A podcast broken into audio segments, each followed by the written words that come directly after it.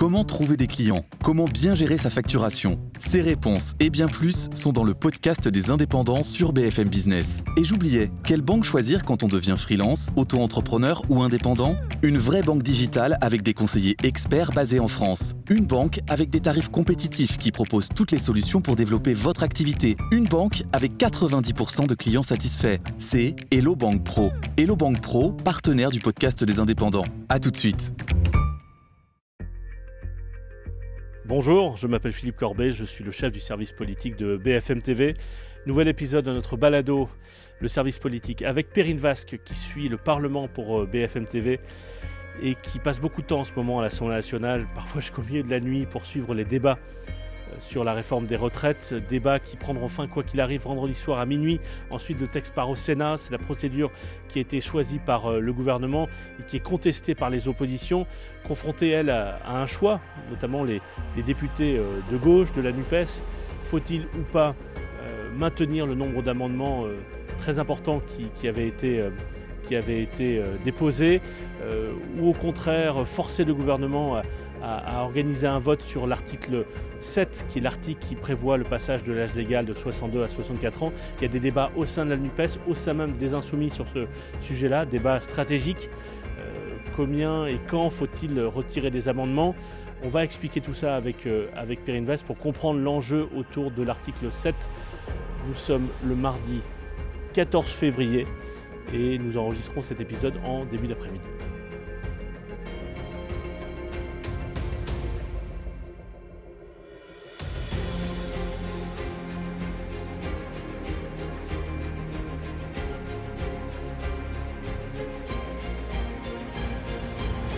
Salut Perrine. Salut Philippe.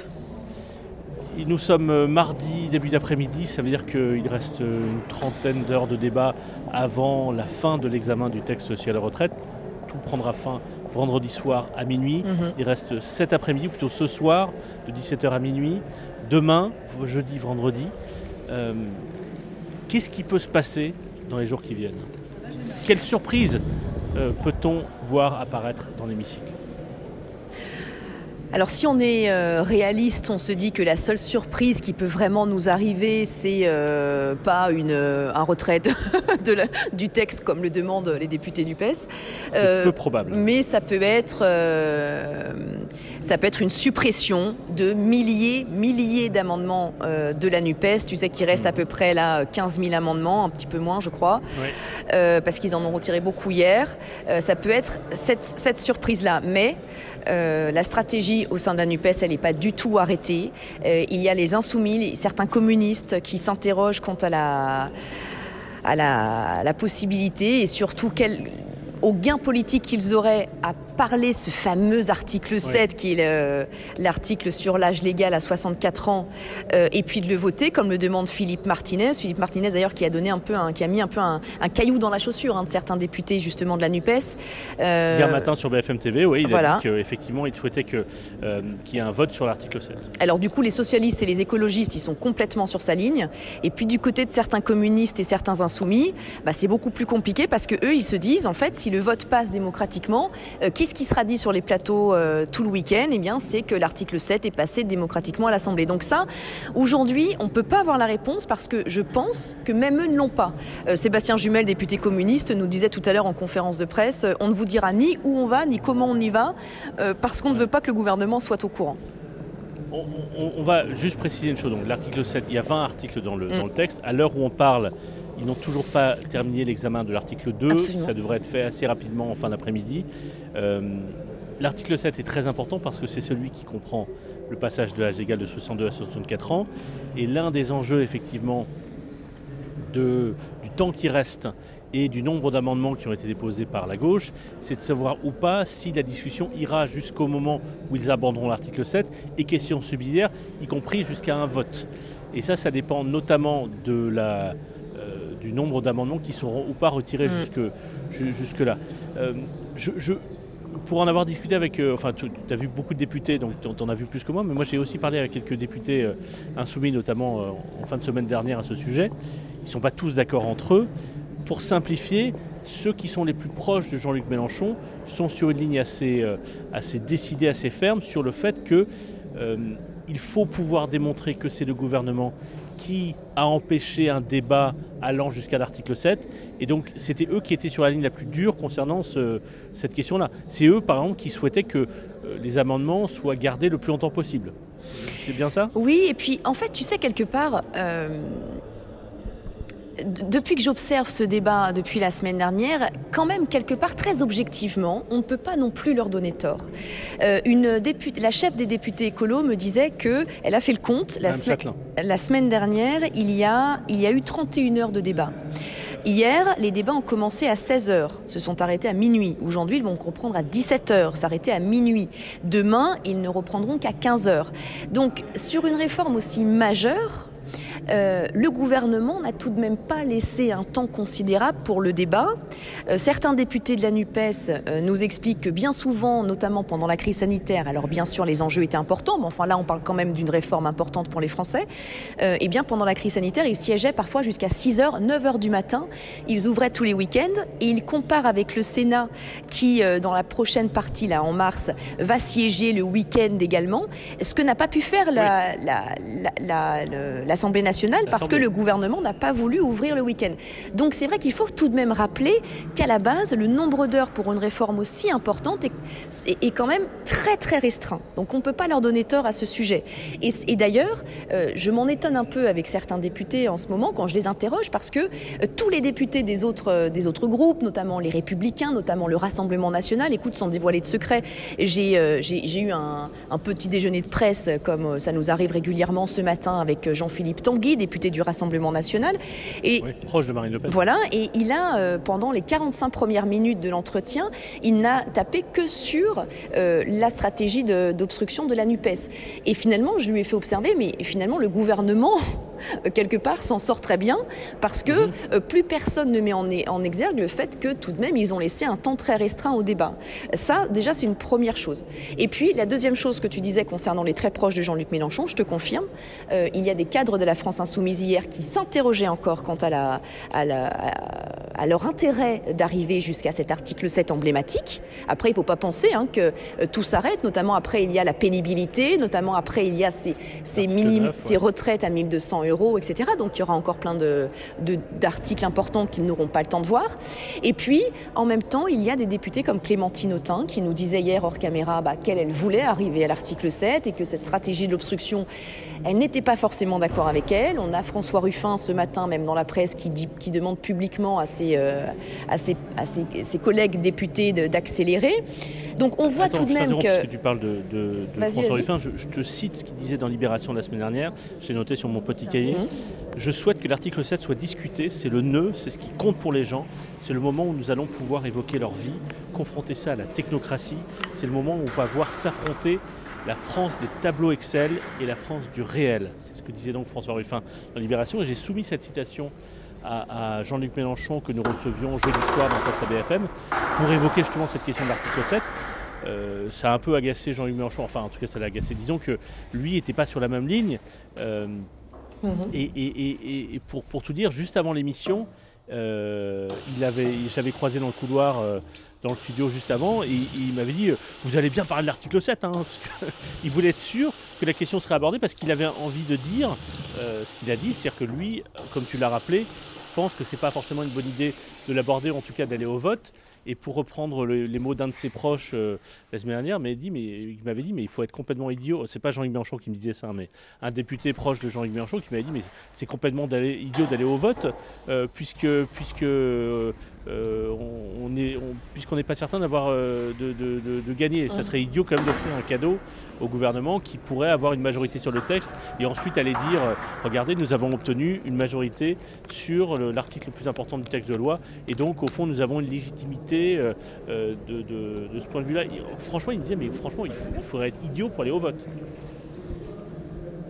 Oui, c'est vraiment la fracture. Mais tu sais, pour rebondir sur ce que dit François Ruffin, la citation dont tu parles, en fait, c'est quelque part un faux débat. Parce que, en réalité, toutes les questions qu'il aborde dans sa citation, on va parler de la vie des gens, euh, contre, enfin les, vrais gens euh, versus les tableaux Excel. En fait, tout ça, on l'entend en permanence dans les débats depuis le début de cette réforme des retraites. Et d'ailleurs, c'était à, qui était entre la majorité et la Nupes le plus, euh, le, mieux placé pour parler de la vraie vie des gens. Chacun comparait son, son parcours avec une certaine crédibilité de comprendre les vrais gens ou pas. Si tu veux ça concrètement pour suivre les débats chaque jour, je l'entends depuis le début. Donc c'est d'ailleurs ce que disent certains députés. En fait, on parle de ça en, ver en vérité depuis le départ. Et ce qui sera vraiment utile d'arriver à cet article 7, je pense tout de même hein, que la, la, sortie de Philippe Martinez a quand même mis une certaine pression. Euh, la, la, la, NUPES ouais. avait commencé, enfin en tout cas la France Insoumise avait commencé à accélérer vendredi, donc avant la déclaration de Philippe Martinez. Mais c'est vrai que ça a quand même mis une, sacrée, une certaine pression dans les rangs. Et puis tu vois, nous, euh, là, on fait des conférences de presse tous les mardis, chaque groupe, LR, euh, mmh. Rassemblement National, etc., fait des, des, des conférences de presse la NUPES, le PS, les écologistes. Et c'est la question qui revient en permanence dans la bouche des journalistes. Est-ce que vous voulez aller jusqu'à l'article 7 Est-ce que vous voulez le voter? Euh, Du côté des républicains, on est clair, on veut le voter. Et euh, il semblerait qu'il n'ait pas fait une croix sur le fait d'avoir des accords avec le gouvernement qui permettent à son groupe de voter. Mais c'est la question qui revient fondamentalement.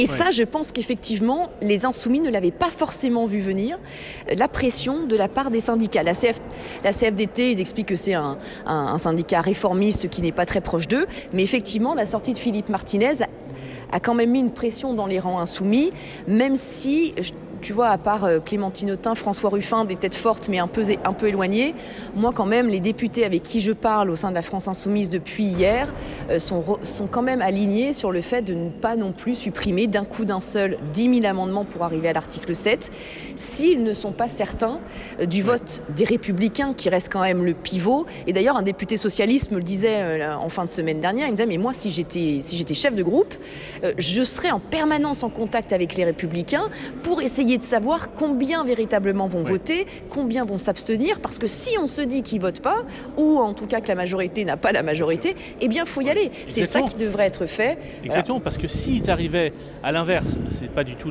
l'hypothèse la, la, plus, la plus probable, mais si à l'inverse, ils arrivaient à arriver à un vote qui, euh, est, est, est d'une certaine manière, a obligé le gouvernement, la, la Renaissance, à, à se compter, c'est-à-dire à, à, voir combien de gens seraient prêts à, à voter publiquement le passage de l'âge légal à 62 à 64 ans.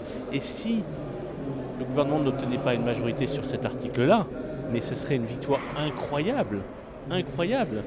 Euh, et, et, et, ça, et ça blesserait ou ça euh, compromettrait peut-être de façon irrémédiable l'adoption de ce texte euh, d'ici la fin du mois de mars. Donc, euh, au fond, c'est un risque, ce serait un risque gigantesque à prendre. Mais il y a aussi une dimension oui. de, de, rapport de force et de, de poker menteur. Absolument, et c'est un risque quand même que certains cadres des insoumis, de la France insoumise, n'ont clairement pas envie de prendre. Et puis attention, ce qu'on entend aussi un peu ici, c'est que euh, l'obstruction de, de la France insoumise, les excès parfois de la France insoumise dans l'hémicycle, eh bien refroidit un peu euh, même certains députés LR qui étaient contre cette réforme, mais qui du coup vont juste s'abstenir euh, pour ne pas être associés à euh, l'obstruction de la France insoumise. Donc il y a quand même des vraies divergences au sein de la NUPES parce que certains socialistes disent c'est avec les républicains qu'il faut parler, qu'il faut se mettre d'accord pour essayer de les convaincre, notamment avec cette espèce de mensonge entre guillemets hein, qu'ils veulent euh, démontrer du gouvernement sur les petites retraites à 1200 euros, montrer qu'en fait ça touchera très peu de personnes. Ils disent ça, ça peut être un argument pour les républicains pour voter avec nous. Et puis puis il y a la France insoumise qui effectivement dans son ADN euh, depuis le mandat précédent hein, euh, n'a pas l'habitude et ça c'est vrai euh, de de dealer en gros oui. des accords avec des oppositions de droite. C'est pas dans leur ADN ce qui est plus dans l'ADN des socialistes parce qu'ils ont une une expérience de gouvernement plus longue etc mais les insoumis c'est vrai ne font pas ça tu, l'évoquais, il y a aussi euh, le, contexte, le rapport de force, l'enjeu de savoir ou pas si tel ou tel article sera examiné et peut-être adopté d'ici la fin de la semaine. Mais il y a ce qui s'est passé en séance euh, vendredi autour de, Thomas Porte, le député euh, insoumis qui avait posé avec sa, bannière, son écharpe de député, le, pied posé sur un ballon laissait deviner le, visage d'Olivier Dussopt. Il y a eu aussi ce qui s'est passé hier après-midi où un, député insoumis a, utilisé le mot assassin concernant Olivier Dussopt. Il parlait de la, de la pénibilité au travail et, ça a créé un, incident de séance à, l'Assemblée nationale. Je ne voudrais pas qu'on revienne en détail sur ces deux moments que tu nous as racontés à l'antenne et, qui, ont, qui, sont, qui probablement dans la tête de ceux qui nous écoutent. Mais qu'est-ce que ça dit du rapport de force euh, entre l'opposition et la majorité, rapport de force au sein même euh, de, la NUPES, au sein même des insoumis, cette conflictualité qui est euh, cherchée et dans une large mesure assumée par les insoumis et plus précisément par les proches de Jean-Luc Mélenchon, parce que là on parle bien de proches de Jean-Luc Mélenchon.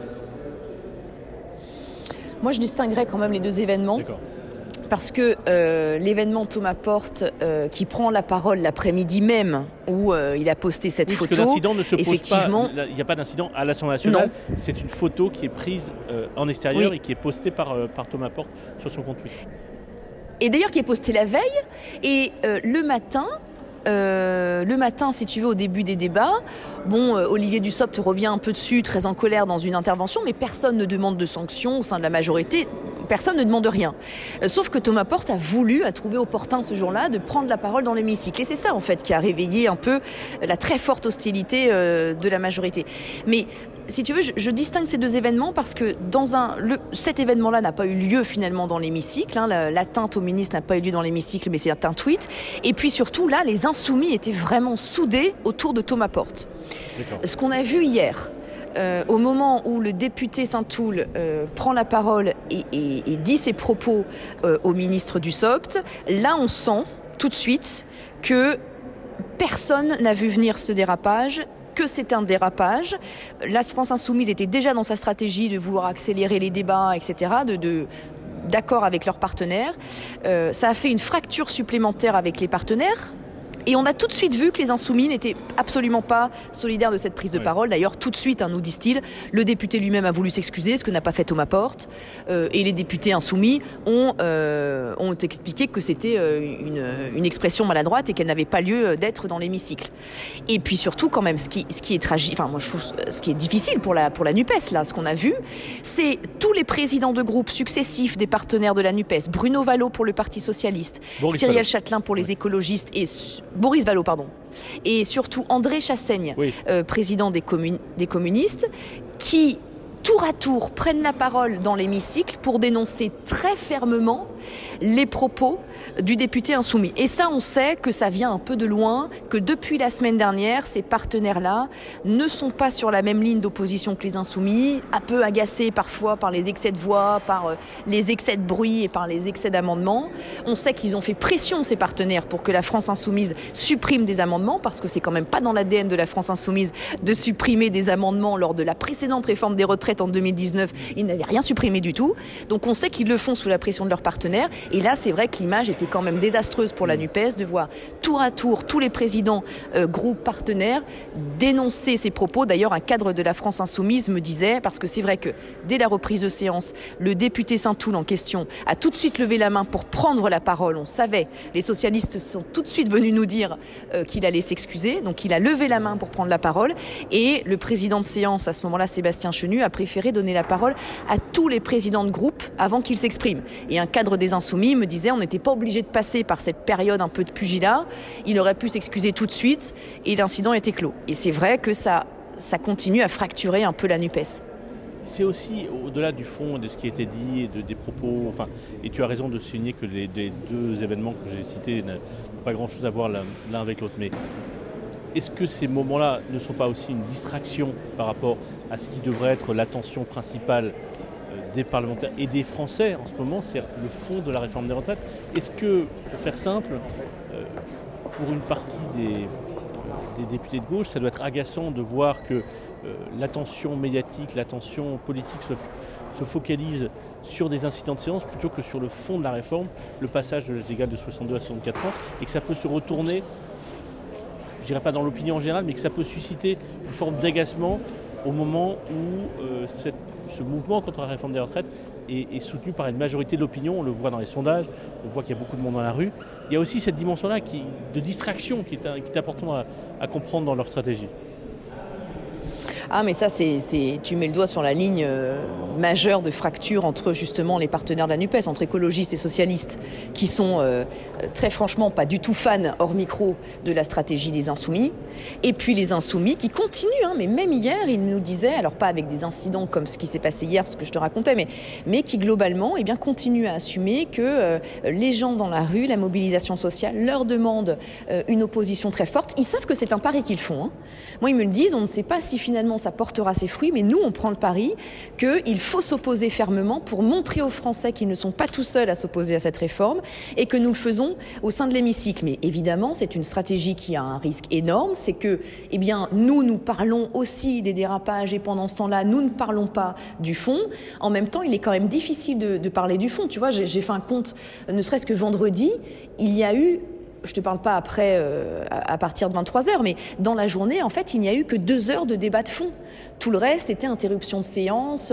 Euh, donc, c'est quand même compliqué. Mais ça, c'est un pari qu'ils font. Ils continuent à parier là-dessus, aux grandes dames de leurs partenaires. Et quelque part, si on prend un peu de recul et qu'on regarde ça de loin, bah, on se dit que ça arrange quand même sacrément bien la majorité qui n'est pas non plus la première, pour être tout à fait franche, à gagner du temps sur les débats. Oui, parce que par ailleurs, elle, joue aussi, le, aussi à tout ça. La majorité. Bien sûr. Beaucoup de députés, quand même, des oppositions nous disent Ah, la majorité, ça les arrange pas d'aller sur l'article 7. Et on sait qu'il y a quand même des, députés qui sont un peu frileux là-dessus, donc euh, ça les arrange bien. Donc ils font en même temps les affaires du gouvernement. Oui, c'est une stratégie à risque. Pour, euh, j'aime pas trop faire de prospective euh, hypothétique, mais, mais quand même, on peut dessiner un scénario plus probable que d'autres, euh, c'est que l'article 7 soit abordé d'ici vendredi soir minuit, soit donne lieu mmh. à, un débat de quelques heures à l'Assemblée nationale, euh, mais que ce débat n'aille pas au vote, euh, ce qui permettra à des députés de la NUPES de dire Ah, regardez, c'est parce que le gouvernement a choisi cette procédure que la discussion ne va pas au bout, qu'il n'y a pas de vote sur, ce, sur cet article très important, que au fond le texte parte au Sénat, qu'au Sénat la discussion ait lieu dans une atmosphère très différente parce que justement euh, il y a le soutien de la droite sénatoriale sur le texte et donc il n'y aura pas de difficulté pour le gouvernement à, trouver une majorité sur ce texte au Sénat, même s'il y aura des amendements et que, et que l'équilibre et certains équilibres vont peut-être bouger un peu au Sénat.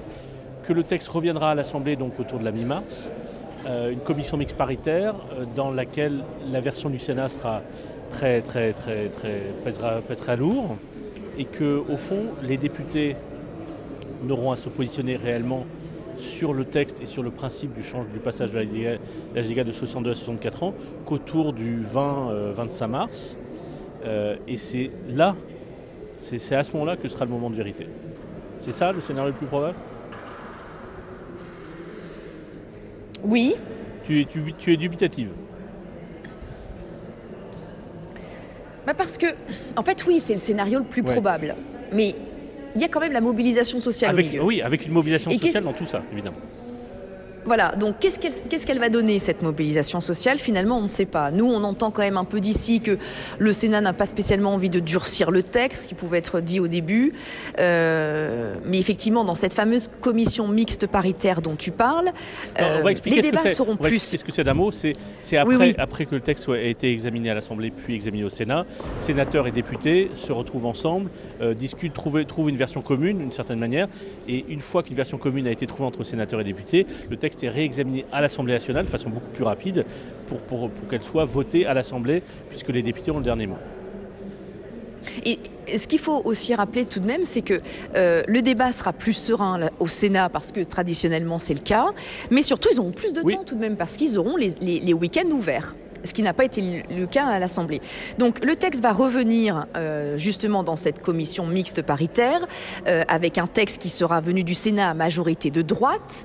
Donc sans doute qu'Olivier Marlex, le patron du groupe euh, des, des Républicains à l'Assemblée nationale, puisque c'est lui qui choisit les députés qui, vont siéger à la commission mixte paritaire. Tu sais, c'est euh, suivant le nombre de députés que tu as dans l'hémicycle, tu as des sièges dans cette commission.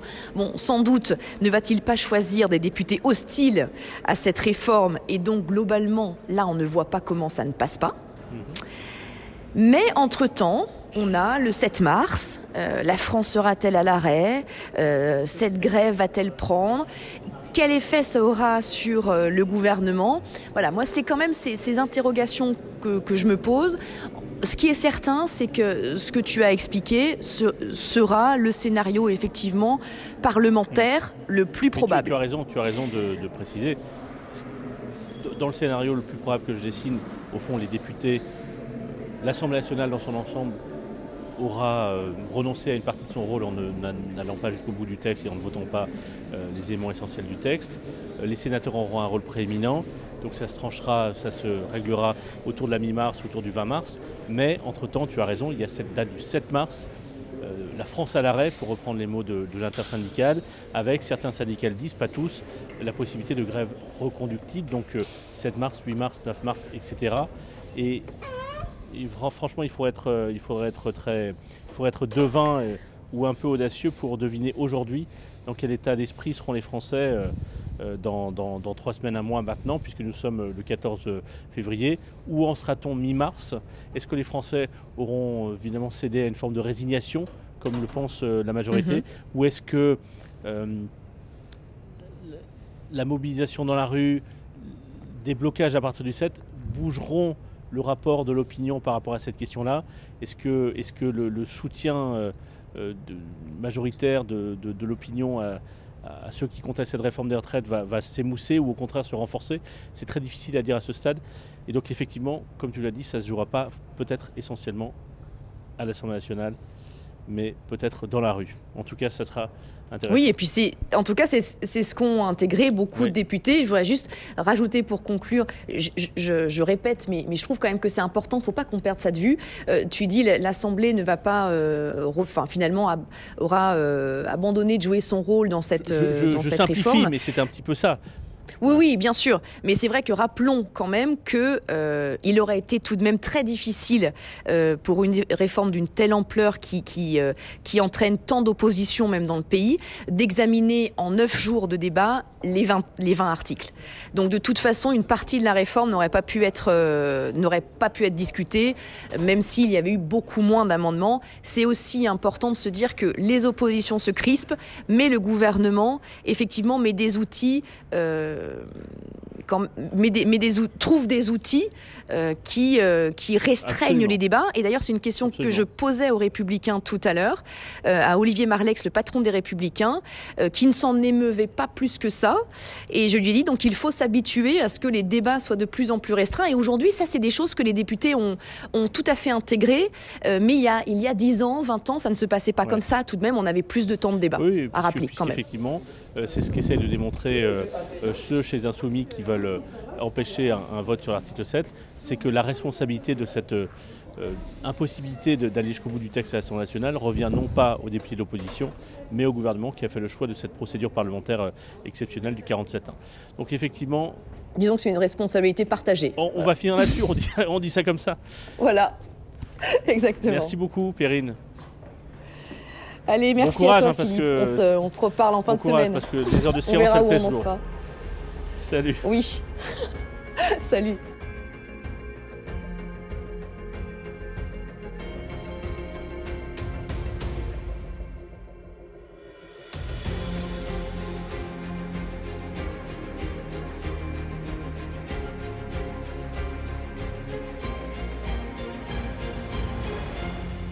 Merci d'avoir suivi cet épisode. On, se retrouvera dans les prochains jours pour vous faire vivre euh, ce, débat sur la réforme des retraites. D'ici là, abonnez-vous sur euh, vos plateformes de téléchargement et n'hésitez pas à mettre des commentaires. Merci.